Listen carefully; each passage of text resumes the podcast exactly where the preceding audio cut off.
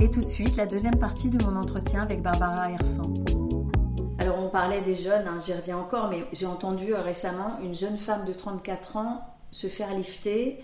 J'ai entendu ou je sais qu'il y a des influenceuses qui retournent se faire injecter de l'acide hyaluronique au lieu d'attendre euh, euh, tous les ans, qui vont tous les trois ou tous les quatre mois. Est-ce qu'il y a une question d'éthique là Là encore, c'est chaque chirurgien qui, se débrouille avec, avec ça. Est-ce qu'il n'y a pas un petit peu un débordement de la part de certains hein? Ah oui, il y a une question d'éthique et puis il faut encore une fois, il faut rester, euh, on, doit, on est des médecins avant tout. Donc, un lifting à 34 ans, euh, c'est pas la norme, un lifting cervico-facial à 34 ans. Par contre, si c'est une patiente euh, qui a été dans la grande obésité depuis l'âge de 13 ans, qui a fait un bypass ou une sleeve gastrique, c'est-à-dire une chirurgie pour maigrir avec un, un amaigrissement de 60 voire 100 kg très rapidement, il est possible hein, qu'elle ait euh, effectivement des séquelles faciales hein, de, cette, de cette perte de poids et il peut arriver dans certains cas exceptionnels, on puisse accéder à ces demandes-là, mais encore une fois, il faut qu'il y ait un intérêt. Alors, on parlait aussi des injections d'acide hyaluronique. On sait que euh, quand on injecte ce produit qui est résorbable, heureusement, ça crée quand même une, fibrose. Est-ce que vous, ça vous gêne quand vous, quand vous opérez chez quelqu'un qui aurait eu des injections depuis très longtemps? Alors, à force, euh, effectivement, d'être injecté, puis il faut savoir que les produits d'avant étaient de pas très bonne qualité non plus. Parce que les produits d'aujourd'hui sont de plus en plus inducteurs tissulaires, c'est-à-dire qu'ils ne laissent pas forcément une fibrose, mais ils régénèrent euh, la matrice extracellulaire, c'est-à-dire le milieu dans lequel baignent les cellules. Donc on a même des, produits, des acides hyaluroniques maintenant assez innovants qui non seulement au bout d'un moment se résorbent, font du volume, mais aussi euh, vont euh, traiter la qualité de la peau. Donc ça c'est tout à fait intéressant. Mais il est vrai qu'à force de faire des injections, bah, il y a des petites cicatrices internes forcément, et que c'est un petit peu plus difficile pour nous d'opérer dans ce contexte. Ça c'est sûr. Mais moins que les inducteurs tissulaires, ça c'est plus compliqué quand on fait ça. Oui, tout à fait. après. Oui, tout à fait. Et les fils, parce que c'est un peu la mode, enfin c'est redevenu la mode. Oui, parce que euh, bah, il y a différents types de fils. C'est quand même euh, une procédure euh, qui, est, qui reste conservatrice parce qu'il y a de plus en plus de patients qui veulent un effet lift ou rafraîchissant, mais qui ne veulent pas non plus de la chirurgie. Donc ça peut pour certains être un compromis. Il faut savoir que les fils idéalement, bah, il faut plutôt des fils résorbables, attendre la résorption et faire une chirurgie. Après, parfois, nous, on opère euh, des patients qui ont des fils euh, euh, non résorbables. c'est parfois périlleux pendant les blocs opératoires et parfois, on ne peut pas les retirer. Parce que bah, les fils, c'est quand même mis à l'aveugle, même si on doit connaître plus ou moins l'anatomie on retrouve parfois, nous, des, fils qui sont dans la parotide, qui sont au contact du nerf facial. Là, il ne faut pas y toucher parce que ça peut être dangereux. On peut avoir une asymétrie faciale par la suite. Donc, euh, oui, effectivement, euh, c'est un petit peu plus embêtant pour, pour la chirurgie. je trouve ça fou qu'on soit revenu à des choses non résorbables. Parce qu'on sait quand même, euh, on a vu les dégâts au niveau des produits injectables quand il y avait des produits permanents. On sait que voilà, quelque chose de permanent, c'est pas forcément ni logique au niveau du vieillissement, puisque si on, il y a quelque chose de permanent dans le visage qui évolue avec le vieillissement, est-ce que c'est logique? Ça, me paraît, ça ne me paraît pas l'être. Mais après, c'est que les risques sont quand même euh, augmentés. C'est étonnant euh, qu'on revienne à ça. Alors c'est pour des patients en général qui sont assez sûrs d'eux, qui ne veulent pas du tout de chirurgie, mais qui veulent un, un effet euh, tenseur un peu plus long qu'avec les fils résorbables. Après, il faut être honnête, hein, avec les fils non résorbables, euh, l'effet il est de 5 ans. il n'est pas euh, permanent. Euh, après, il faut bien sélectionner les patients, ça c'est très important. Il faut que ce soit des patients avec des peaux épaisses, parce que sinon malheureusement on peut voir les fils à travers la peau. Et puis la deuxième chose, c'est qu'il faut choisir des patients qui n'aient pas du tout de maladie auto-immune, c'est-à-dire qui ne créent pas d'anticorps, qui ne vont pas attaquer en fait les fils. Puis des patients qui ne fument pas, parce que là, vous pouvez faire plein de petits granulomes le long des crans des fils et ça peut être voilà, un cauchemar. Alors, le diplôme de médecin spécialiste en chirurgie plastique reconstructrice et esthétique vous permet d'intervenir finalement euh, sur toutes les parties du visage et du corps. Est-ce que cette polyvalence est un frein? Parce qu'on n'aime pas forcément opérer toutes les parties du corps et, finalement on se spécialise. Vous êtes spécialisée, vous, en tant que chirurgienne? Oui, tout à fait. Alors c'est normal au départ hein, de, d'aborder un petit peu euh, tous les domaines de la chirurgie plastique. C'est vrai que c'est une chirurgie qui est extrêmement variée. Hein. On peut faire de la greffe capillaire, comme la chirurgie du visage, comme la chirurgie génitale, des seins. Certains ne font que la chirurgie des extrémités, voire la chirurgie de la main. Beaucoup de plasticiens ne font que de la chirurgie de la main. Euh, et puis souvent d'ailleurs, quand on se spécialise dans une partie du corps, on fait et l'esthétique et la reconstruction d'ailleurs. de cette zone. Certains font que les oreilles, par exemple. Donc, ils font les reconstructions d'oreilles et l'esthétique des oreilles. Voilà. Donc ça, c'est le choix de chacun. Et, ce qui compte le plus, c'est de se former et d'être compétent. Après, c'est quand même euh, un diplôme qui est difficile à obtenir. Et puis, le nombre d'années est, assez important avant d'avoir l'autorisation d'exercer. Vous avez au départ 6 euh, ans de médecine. Puis après, vous avez 5 euh, ans de formation en tant qu'interne. Puis vous avez obligatoirement 2 ans en pratique euh, dans un établissement encadré par des seniors dans des, centres hospitalo-universitaires. Donc ça fait quand même 7 ans après avoir, eu avoir passé le concours de l'internat. Donc c'est beaucoup. Et beaucoup font des années supplémentaires, voire des fellowships à l'étranger. Donc euh, voilà. Puis on progresse toute sa vie. Hein. Les plasticiens, on va régulièrement au congrès. Moi, je vois des praticiens qui ont 60 ans, qui font encore des workshops, qui apprennent des choses. On apprend tout le temps. Bien sûr. Mais du coup, quand on n'aime pas trop euh, faire euh, certaines opérations, on délègue. Si on les fait pas souvent ou si c'est pas ce qu'on préfère faire ou ce qu'on sait le mieux faire. Mais ce qu'on fait tous en général, c'est qu'on se crée plus ou moins un réseau. Et euh, par exemple, moi, il y a des opérations que j'ai pas forcément envie de faire. Donc d'ailleurs, souvent, euh, votre secrétaire bah, filtre hein, avant même, parce que les patients, les pauvres, vont pas prendre rendez-vous en consultation, on va d'emblée les orienter vers quelqu'un d'autre. Souvent, y a des praticiens qui sont en, cabinet de groupe. Donc, euh, il y en a un qui s'occupe plus de la poitrine, l'autre du visage, ça va dépendre. Alors, est-ce qu'il y a une technique qui vous impressionne le plus? Qui vous bluffe? Oui, euh, il y a beaucoup de techniques qui me bluffent. Là, moi, j'aime beaucoup euh, actuellement dans la chirurgie de rajeunissement du visage euh, les liftings plutôt profonds, donc ce qu'on appelle les liftings dual plane. Alors, ça, existait il y a longtemps, c'est tombé dans l'oubli et c'est revenu il y a quelques années. Et c'est vrai que ça vous fait des, visages et surtout des coups et des ovales qui sont absolument parfaits. Et ça, c'est spectaculaire. Donc euh, plutôt lifting dual plane.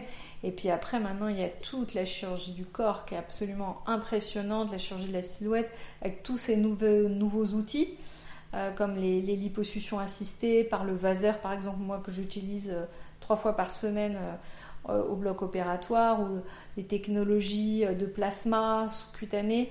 On va vraiment travailler tout un corps en fait, en faisant pas que de la liposuction classique. Et ça, et ça c'est spectaculaire enlever de la graisse, mais ne pas la jeter, la remettre à d'autres endroits pour retravailler l'harmonie du corps et puis travailler la qualité des tissus avec tous ces, nouveaux outils. Oui, c'est spectaculaire. Et les lasers de, qui améliorent la cicatrisation Tout à fait. Et alors, vous évoquiez que la chirurgie euh, de restauration, voire de rajeunissement euh, de l'appareil génital chez la femme, les interventions ont augmenté. Enfin, c'est une chirurgie qui s'est euh, développée de manière euh, assez récente, non Enfin, ça fait 5-6 ans où oui. Alors, ça, a vraiment oui, tout à imposé. Est-ce que là, on ne se dirige pas vers euh, de nouvelles injonctions? Le sexe était un peu tranquille au niveau des critères de beauté, et là, tout à coup, est-ce que cette partie du corps va elle aussi être soumise à, à des, des canons de beauté? Alors, c'est pas faux, c'est vrai qu'il y a une, augmentation très importante. D'ailleurs, la SAPS, c'est la Société mondiale de chirurgie plastique, a montré qu'il y avait même une croissance à deux chiffres hein, annuels sur ces interventions-là. Alors, bah, c'est lié aussi au fait de, l'émancipation de la femme, hein. que la femme maintenant elle regarde ses parties génitales, elle s'épile, elle regarde avec un miroir.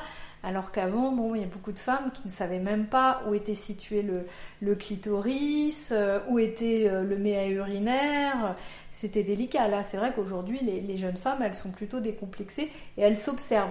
Et forcément, quand on s'observe, eh ben, qu'est-ce qui se passe? On trouve bah, des irrégularités, des asymétries, des... et puis bon, bah, on se crée euh, des, complexes. Euh, donc euh, effectivement, vous avez raison de dire qu'il y a ces demandes qui augmentent. Après, c'est à nous d'expliquer. D'ailleurs, il y a un tableau anglais qui montre d'un artiste qui avait fait des moules, enfin de centaines de vulves, et qui montre qu'en fait, il n'y a pas une vulve parfaite. Euh, il n'y a pas un canon de beauté, c'est juste il y a différentes vulves.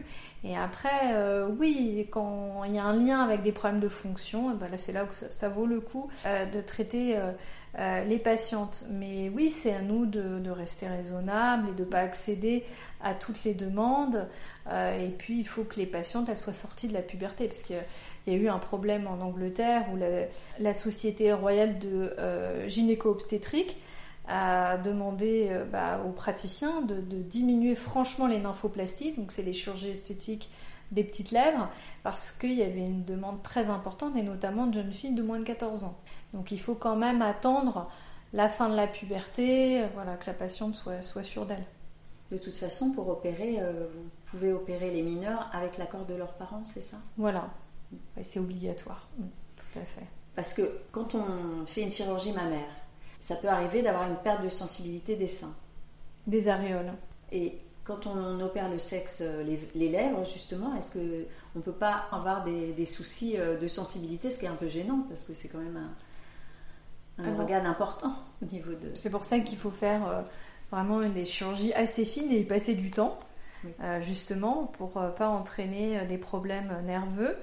Et puis bon, c'est une chirurgie qui normalement, hein, à moins de tomber sur quelqu'un qui soit fou, euh, on ne touche pas au clitoris et au vagin. Donc ça, c'est hors de question. Voilà. Par contre, il ne faut pas faire des chirurgies trop radicales parce qu'on a vu des nymphoplasties malheureusement excessives où les cicatrices étaient quasiment à l'entrée du vagin. Ah et là, après, bah, ça peut créer des, douleurs pendant les rapports. Mais donc, euh, oui, c'est vrai qu'il peut y avoir des débordements et en même temps, c'est ces chirurgies-là, elles, accompagnent une émancipation. Euh, avant le bikini, il n'y avait pas toute cette demande d'augmentation mammaire, de liposuction. Euh, les femmes, elles étaient cachées avec plein de couches, de robes, de corsets, etc. Et il y avait moins cette demande. Et à partir du moment où on les a mis en bikini sur les plages, c'est là où il y a eu l'explosion bah, de cette discipline, hein, de la chirurgie esthétique du corps, des prothèses et de la liposuction.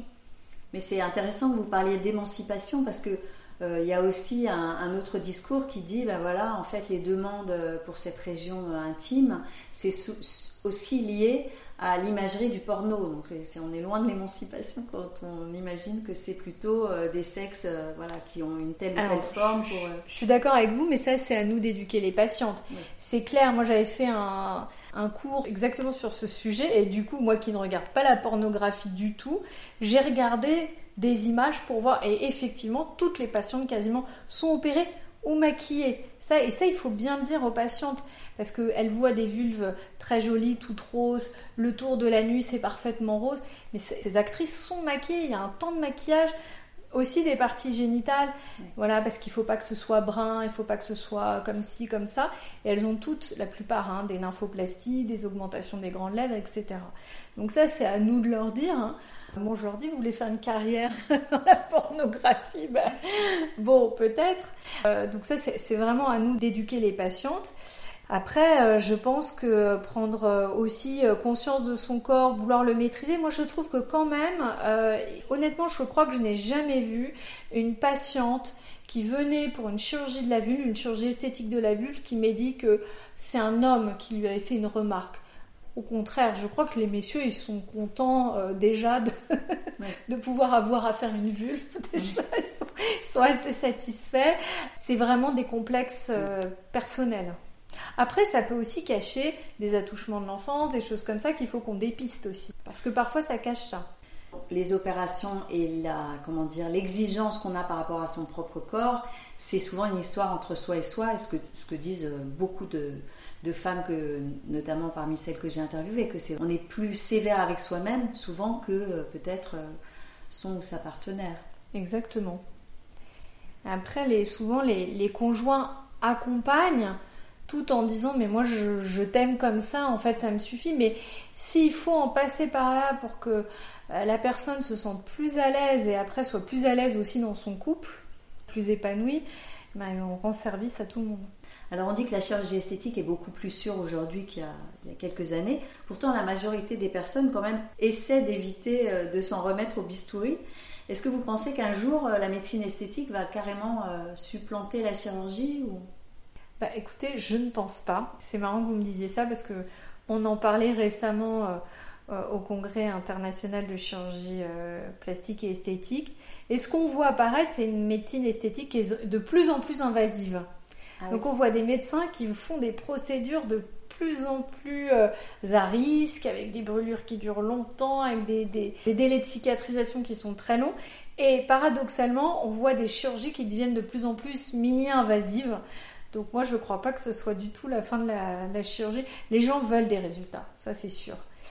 Donc euh, moi, je crois que c'est pas du tout la fin de la chirurgie, mais par contre, il y a beaucoup de progrès en chirurgie pour qu'il y ait moins d'effets secondaires. Et alors, qu'est-ce qui est le plus spectaculaire dans les progrès récemment en chirurgie? Alors, bah, c'est les techniques, comme on l'a dit, euh, pour le rajeunissement facial, euh, le dual plane notamment. Donc, c'est des chirurgies, on va quasiment pas décoller la peau, on va vraiment travailler tout en profondeur et repositionner les tissus. Par contre, c'est une chirurgie plus exigeante techniquement pour le chirurgien. Parce que bah, il, va, il va voir devant lui tous les nerfs hein, du visage. Donc, euh, il faut être très délicat. Comme je le disais tout à l'heure également, tout ce qui est la chirurgie euh, du corps par des techniques lipo-assistées euh, euh, avec des outils qui vont utiliser la radiofréquence, le plasma, qui vont vraiment modeler le corps, faire ce qu'on appelle les lipos trois dimensions. ça va permettre parfois de retendre la peau sans cicatrice aussi, mais ça reste de la chirurgie. Ça, c'est assez spectaculaire. Alors le syndicat des chirurgiens plasticiens vient d'obtenir l'interdiction, alors je sais pas, il y a un arrêt qui est sorti en janvier dernier du micro-needling et de la cryolipolyse, je crois bien, en institut. C'était le rapport de l'HAS de l'année dernière, je crois. Vous avez vu, vous, des complications de, de microneedling ou de cryolipolyse faites en institut de beauté ou euh, par des non-médecins aussi, parce qu'on parle beaucoup aussi des actes euh, un peu sauvages qui se font. Euh. Ah oui, là, il y a clairement euh, une augmentation massive de l'exercice illégal de la médecine, malheureusement. Le micro-needling et euh, la cryolipolyse peuvent paraître des procédures anodines, mais en fait, pas du tout. Ça doit être encadré médicalement parce que je vous donne un exemple très simple que nous, on a pu voir en complication à l'hôpital. C'est qu'une cryolipolyse, vous allez mettre une ventouse sur le ventre, vous allez aspirer le bourrelet du ventre et le glacer et le mettre à 0 degré, voire moins. Mais si votre patient il a une éventration, s'il a un trou dans sa paroi abdominale avec de l'intestin qui sort à travers, bah, avec le vacuum euh, de la ventouse, et eh bien son intestin va être aspiré. Du coup, il va être glacé et c'est là que vous avez tout ce qui est euh, hyperplasie paradoxale, des douleurs très importantes qui ont fait que des patients ont été amenés aux urgences, en urgence après une cryolipolyse. Donc euh, voilà, il faut quand même poser les indications. Et ça, il n'y a qu'un médecin qui peut analyser une paroi ou qui voit, ah, il y a une hernie ombilicale, on va pas faire de cryolipolyse du ventre, même si ça paraît un geste euh, anodin. Ou un micro-needling, quand euh, un patient vous dit bah, je fais plus de 3 poussées d'herpès par an, ah bah, vous faites pas un micro-needling parce que derrière il va y avoir une poussée herpétique, ça peut surinfecter, ça peut laisser des marques. Donc non, il faut quand même connaître un petit peu les indications. Est-ce que ça a baissé les demandes de cryolipolyse du fait de justement ces, ces phénomènes euh, d'hyperplasie euh, post-refroidissement Moi, j'ai l'impression qu'on a moins de demandes. Maintenant, euh, il faut savoir que la demande sur l'amaigrissement, c'est la première demande en esthétique, ah de loin. Toujours. Toujours. Cette demande d'amaigrissement, donc la, la cryolipolyse reste encore quelque chose de bien développé. Alors si la chirurgie réparatrice est plus facilement admise, on a l'impression que recourir à la chirurgie esthétique, ça reste tabou. Est-ce que c'est un sentiment que vous avez? En France, un petit peu, oui. tout à fait, par rapport aux autres pays qui sont totalement décomplexés. Après, avec justement euh, bah, les réseaux sociaux, euh, bah, l'information qui diffuse vite entre les pays, euh, on voit qu'en tout cas les, les, plus jeunes générations sont de plus en plus décomplexées d'avoir recours à la chirurgie esthétique. Mais c'est vrai qu'il reste, euh, surtout pour les, les générations, on va dire plus de 60 ans, ça reste un petit peu encore tabou en France. Oui, puis on ne le dit pas même. Euh, alors les actrices, elles sont pas non plus obligées de crier sur les toits, mais euh, on a toujours l'impression justement qu'il y a un recours à certaines euh, interventions, mais qui sont niées. Donc c'est là où on se dit il y a un tabou. Je ne m'explique pas pourquoi en France, par rapport aux autres pays, on a plus de mal à dire qu'on a eu recours à la chirurgie esthétique. C'est vraiment encore une, l'exception française, j'ai envie de vous dire. En même temps, il y a une telle pression hein, pour les femmes politiques ou pour euh, les actrices. Mm. C'est terrible. Euh, moi, je discutais avec certaines qui me disaient Mais vous vous rendez pas compte, dans les films, euh, alors que j'ai l'âge de l'acteur, je, joue la grand-mère et je joue la mère de l'acteur à mon âge. Donc c'est très compliqué. Donc elles sont obligées, pour rester dans le coup, bah, d'avoir recours à la chirurgie de rajeunissement. C'est tout à fait euh, leur droit et même elles ont le droit de ne pas le dire. Hein. Je ne suis pas en train de dire euh, qu'elles doivent faire une annonce publique à chaque fois. Mais ne pas le dire, c'est une chose. Mais après, quand la question est posée, euh, dire non, non, j'ai rien fait, est-ce que ça, justement, ça n'entretient pas le complexe chez, chez les femmes de leur âge? Je suis d'accord avec vous. Après, on voit maintenant dans la plus jeune génération euh, des actrices, des influenceuses qui alors là sont totalement décomplexées, c'est le contraire. Alors là, du coup, ça incite énormément les, patientes à faire euh, ce type euh, de chirurgie. Mais ce qu'on voit apparaître, c'est le phénomène des hommes maintenant, parce que de plus en plus d'hommes consultent pour la chirurgie et la médecine esthétique. Oui, parce que c'est longtemps resté autour de 15%. Enfin, là, vous constatez qu'il y en a plus Oui, énormément. Hein. Il y a un besoin euh, bah, de rester dans le coup, d'être à la hauteur. Donc c'est toujours euh, les cheveux, la minceur, euh, qui est très importante chez les hommes, et puis aussi la chirurgie génitale, notamment la pénoplastie. Hmm. Là encore, pour répondre à des canons de beauté peut-être? Ah oui, ou se sentir plus à l'aise. De toute façon, toute chirurgie, on, on y recourt pour se sentir en accord avec soi-même. C'est là où vous, vous avez un rôle précieux, c'est que vous devez euh, sentir si la personne va être vraiment mieux après. Parce que le, danger, quand on, suit une tendance et qu'on suit des influenceurs ou des influenceuses, c'est de se dire qu'on a besoin de quelque chose alors que ce n'est pas le cas profondément. Et c'est là où ça risque d'être déceptif. Exactement. Oui, ça peut être traumatique d'ailleurs. Oui. Mais ce qu'on peut voir aussi, c'est qu'il y a euh, des mutations aussi euh, aujourd'hui bah, dans la vie des Français. Hein. Aujourd'hui, il y a énormément de divorces, par exemple. Et le moment du divorce, c'est un moment où euh, on perd un peu ses repères. Puis on se retrouve de nouveau dans le bassin. Est-ce que bon bah je vais pouvoir rencontrer quelqu'un? Et c'est euh, notamment chez les hommes, chez les femmes, mais beaucoup chez les hommes. Hein. Tout d'un coup, une perte de repères et se dire bon bah là j'ai peut-être besoin d'une aide, d'un soutien pour me sentir plus à l'aise, pour rencontrer quelqu'un. Parce que quand vous avez été 20 ans avec la même personne et puis après se dire bah j'ai peut-être le droit à une nouvelle vie et à rencontrer quelqu'un et eh ben on a besoin bah, parfois d'une aide et on voit ça aussi chez les seniors des, des, patients qui sont très âgés qui sont veufs ou veuves et qui se disent tiens par les applications de rencontres se mettent à faire des rencontres même à 80 ans voire plus et se posent même la question de reprendre une sexualité alors que ça fait 10, 15, 20 ans qu'elle n'avait plus de sexualité et qui l'envisage, et là qui demande de l'aide. Ah, on a eu des patients de plus de 90 ans, hein, maintenant c'est... On peut se faire lifter à plus de 90 ans? Bah écoutez, si on est en bon état général, euh, oui. Hein. Euh, la peau est plus fine, on va essayer d'aller sur des chirurgies plutôt euh, plus conservatrices, moins invasives, avec moins de décollement, ça c'est sûr. Puis il y a l'anesthésiste aussi hein, qui décide s'il endort ou pas euh, la patiente, mais c'est vrai qu'on voit de plus en plus de patients qui sont en très bon état général, assez âgés. Alors pourquoi pas accéder à leur demande? Alors la chirurgie réparatrice est souvent louée et à juste titre. Pourtant, certaines opérations, notamment de reconstruction mammaire, après cancer sont une épreuve et laissent de très nombreuses cicatrices. Alors je vous dis ça parce que j'ai interviewé notamment une jeune femme qui avait eu une double mastectomie. Euh, elle m'a parlé de bricolage euh, en ce qui concernait sa reconstruction, mais il faut dire que ça a été vraiment éprouvant.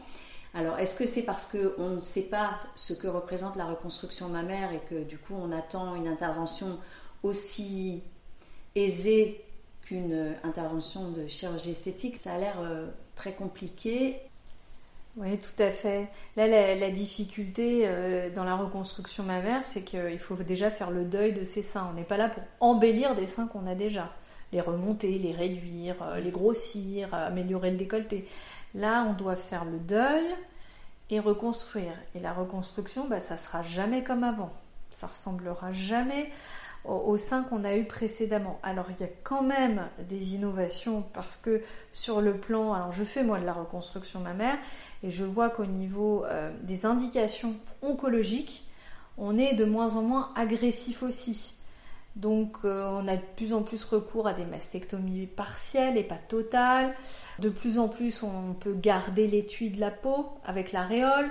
Donc ça, ça change quand même euh, la donne pour les patientes et elles ont des reconstructions quand même de plus en plus naturelles parce qu'on est un peu dans une désescalade aussi chirurgicale parce qu'il y a de plus en plus de moyens euh, mis en place sur le plan médical pour le cancer du sein. Mais c'est vrai que c'est pas facile pour les patientes, hein, je l'entends tout à fait. Euh, c'est sûr qu'une reconstruction par lambeau, c'est-à-dire aller prendre des tissus du corps ailleurs, euh, c'est ce qui va donner le résultat euh, bah, le plus souple, le plus naturel par rapport à un implant, c'est clair, mais il faut accepter le fait qu'on va aller chercher le tissu ailleurs et du coup qu'il y aura une cicatrice supplémentaire. Donc tout ça doit être pesé bien sûr avant une chirurgie. C'est délicat. Puis en plus, il y a eu toute la période bah, du cancer hein, qui vous fragilise avec des dépressions. Nous, on a remarqué sur notre centre qu'il y avait à peu près, euh, après une histoire de cancer du sein, on est sur euh, des taux de divorce ou de séparation qui montent à 30-40% après ce type de, chirurgie, de chirurgie de mastectomie totale notamment. Donc, euh, c'est une période où la femme, elle est vraiment fragilisée. Surtout cette jeune femme, Camélia, donc, que j'ai interviewée, elle s'est rendue compte que peut-être elle aurait pu refuser la reconstruction, mais elle n'a pas eu le temps d'y réfléchir. Donc, est-ce que vous avez l'impression, et ce serait normal, hein, que, les chirurgiens ont tendance à imaginer que la reconstruction mammaire, c'est ce qui peut arriver de mieux à une, une personne, une femme qui a perdu euh, ses seins euh, suite à un cancer? Et est-ce qu'on n'a pas tendance à pousser parce qu'on imagine que ça lui, va lui faciliter la vie après? Alors que euh, j'ai entendu aussi parler d'un mouvement de reconstruction à plat où euh, il y a un certain nombre de femmes qui disent bah non, moi je me ferai pas reconstruire et donc qui, euh, qui restent avec leurs cicatrices. Quel est votre rôle vraiment? Est-ce que vous devez inciter à la reconstruction? Est-ce que vous devez être plus dans l'écoute? Parce que là, au moment de la reconstruction, on n'est plus dans l'urgence finalement. Tout à fait. Alors, il y, a plusieurs choses. C'est compliqué hein, pour les chirurgiens. D'ailleurs, ce sont les consultations de reconstruction mammaire sont les consultations les plus longues. Parfois, elles vont jusqu'à presque une heure. Euh, c'était délicat parce que euh, jusqu'à peu, on disait que euh, quand on proposait pas la reconstruction, on n'était pas dans le progrès. D'ailleurs, on pointe du doigt certains pays où on dit il n'y a que 3% de reconstruction mammaire après une mastectomie totale, c'est pas normal. Alors que dans tel pays, on est à 60%. Voilà, et nous, on était un peu entre les deux. Et donc, on a longtemps considéré que proposer aux femmes et peu importe euh, leurs origines, peu importe leur niveau social, euh, proposer une reconstruction, c'était un progrès médical. Ensuite, il y a de plus en plus de cas où on se retrouve à proposer ce qu'on appelle les reconstructions mammaires immédiates. C'est-à-dire qu'on enlève les seins et on reconstruit tout de suite. Et ça, c'est lié au progrès médical, c'est-à-dire que maintenant, on va rechercher des mutations, des mutations génétiques qui font qu'on se dit, bah ça y est, euh, bah, on a une épée de Damoclès sur la tête et qu'on a des seins à risque, donc des seins qui risquent de développer des cancers du sein. Et donc c'est là où on va pouvoir faire une mastectomie et en même temps reconstruire. Et il y a des cas de plus en plus où on a des cancers du sein et on peut faire une reconstruction dans le même temps. Mais là, c'est sûr qu'on est dans l'urgence. Parce qu'on a trois semaines, un mois pour opérer. Parce qu'il y a aussi le cancer qui est derrière. Dans le cas de la reconstruction mammaire secondaire, euh, c'est-à-dire une fois qu'on a traité son cancer du sein, on va faire la reconstruction on a quand même plus le temps d'y réfléchir. Euh, et il y a un travail là formidable qui est fait par euh, l'HAS, avec lequel j'ai participé, pour un outil d'aide à la décision partagée sur la reconstruction mammaire. Donc c'est un outil qui va bientôt euh, prochainement sortir. Euh, ça va être un outil pour aider et les chirurgiens et les patientes ensemble à faire une décision partagée. La patiente est actrice au même titre que le chirurgien et on va choisir ensemble le type de reconstruction qui va euh, le plus satisfaire les, les patientes. Et puis c'est vrai que là il y a ce nouveau courant qui est très récent en France, qui est un courant un peu nord-américain, le buste à plat. Euh, c'est-à-dire être plus Amazon et dire bah moi je m'assume euh, voilà sans poitrine avec euh, des cicatrices. Bah, c'est pas toutes les patientes, mais en tout cas les patientes qui le demandent, il faut qu'on accède à leurs demandes. ça c'est clair. Mais c'est vrai, vous, avez raison, c'est un sujet complexe parce que ça vient après euh, des mois de traitement. déjà aussi le coup de bambou de, de la maladie qui s'abat sur euh, des toutes jeunes femmes. Les femmes, les femmes qui ont le cancer du sein sont de plus en plus jeunes en mm. plus. Donc euh, c'est vrai que ça fait beaucoup de choses à gérer. Après, ce qui peut être reproché parfois, c'est peut-être aussi, c'est vrai qu'on projette, on a l'impression qu'on va avoir une poitrine, sa poitrine d'avant. On sait que ça ne sera pas complètement sa poitrine d'avant, mais on sait peu que ça sera euh, quand même des résultats qui, esthétiquement parlant, sont pas forcément non plus très harmonieux. Tout à fait. Et c'est pour ça que ça vaut le coup aussi, quand on a la possibilité, quand on a le temps, quand c'est une reconstruction mammaire secondaire, peut-être de voir différents chirurgiens. Parce que aussi, tous les chirurgiens ne maîtrisent pas toutes les techniques potentielles. Il faut savoir qu'aujourd'hui, il y a énormément de techniques de reconstruction mammaire. Et par exemple, quand vous allez voir un gynécologue, ben, un gynécologue euh, euh, scénologue qui fait de la chirurgie du sein, voilà, ils ont appris à poser des prothèses mammaires, mais ils savent pas forcément faire certains types de lambeaux ou faire les injections de graisse, par exemple. Donc, euh, il faut euh, aller voir peut-être plusieurs chirurgiens. Alors, pour vous, c'est quoi une opération réussie? C'est une opération qui ne se voit pas ou? Oh, pour moi, une opération réussie, c'est quand, quand on est deux à être satisfaits, le patient et le chirurgien. et une opération ratée? Ah bah une opération ratée, euh, c'est plus facile de parler d'opération ratée dans la chirurgie reconstructrice quand on a un échec de lambeau, par exemple un lambeau qui prend pas, là c'est clair, hein, c'est le jour et la nuit, ça n'a pas marché et on le dépose. Voilà, donc ça c'est très clair. Une chirurgie esthétique ratée, euh, c'est délicat. De... Il n'y a pas beaucoup de chirurgiens qui vont vous dire qu'ils ont raté une chirurgie esthétique. Est-ce que c'est pas souvent euh, parce qu'elle ne plaît pas au patient, même si elle est techniquement réussie, parce que ça on le dit parfois. C'est ça qui est complexe aussi. Ah, c'est quand le patient n'est pas satisfait, mais ça c'est souvent, euh, souvent on s'en veut un petit peu, c'est qu'on n'a souvent pas euh, dépisté en amont bah, une dysmorphophobie, euh, une attente irréaliste. Parce que aussi pour les gens, pour le grand public, une chirurgie ratée, c'est un résultat qui se voit trop, un résultat excessif. Quand même, en France, on est, comme on dit, dans la French touch. On n'est quand même pas trop dans l'excès non plus. On est quand même globalement, à part certaines exceptions, mais tous un peu dans le même, dans le même état d'esprit. On représente quand même la France et l'élégance dans le monde entier. Euh, c'est la haute couture, mais même en chirurgie esthétique, bah, on est un peu différent des autres et on essaye de pas trop euh, être excessif. Pour moi, oui, une, chirurgie ratée, c'est quand finalement le, patient il a placé aussi trop d'espoir dans la chirurgie, c'est-à-dire que euh, il y a des patients qui vous disent ah bah moi je croyais que j'allais garder mon mari, mais il est parti. C'était, euh, je me suis investie, c'était un effort pour garder mon conjoint et en fait il est parti. Ouais, là vous dites bah là ouais on a tout raté parce que alors dans l'idéal, comment euh, un patient ou une patiente qui vient vous voir doit se préparer pour la consultation pour que ce soit le plus profitable pour euh, vous et pour lui? Ça se prépare une consultation? Ça se prépare, il faut déjà savoir exactement euh, le motif de consultation et quand il y en a plusieurs, moi j'aime bien qu'il y ait une hiérarchie et qu'il y ait trois motifs, pas plus, parce qu'après on se perd, hein, on peut passer la journée ensemble aussi. Parfois je dis à des patients, on peut vivre ensemble, vous pouvez venir vivre chez moi. Non, c'est rare, mais il y a des patients qui vraiment euh, euh, ont un espoir en vous qui est un peu illimité. Mais euh, voilà, de, de, connaître déjà le motif de consultation, s'il y en a plusieurs, de le hiérarchiser, ça c'est très important. d'être quand même très au clair sur bah, ses antécédents, les prises médicamenteuses, ça on aime bien que les gens viennent avec des documents. Quand vous venez pour des problèmes de prothèses, bah, on aime bien que les patients préparent un petit peu, viennent avec toutes les imageries d'avant, euh, viennent avec, par exemple, ça c'est un petit peu casse-pied pour nous, quand ils, n'ont pas eu la carte des implants qu'ils ont eu dans le passé, nous on a besoin de savoir, ça se trouve, ce sont des prothèses à risque, euh, on ne sait pas la taille, etc. Donc nous on ne peut pas non plus tout deviner. Donc ça c'est vrai que quand ce sont des reprises, en tout cas, c'est pas mal de venir avec un petit dossier médical, ça, ça aide bien euh, voilà, le chirurgien. Et puis, par exemple, il y a beaucoup de patients qui sont euh, dans des obésités euh, sévères. La chirurgie esthétique et la chirurgie plastique n'est pas une chirurgie de l'obésité. Alors, il y a des cas où quand on a des IMC, des indices de masse corporelle inférieurs à 32, on peut quand même agir, donc c'est sur des obésités légères, on peut quand même, dans certains cas, accéder aux demandes. Euh, mais le mieux, bah, c'est d'essayer de, quand on est dans une démarche, en tout cas esthétique, bah, de se mettre déjà en condition soi-même.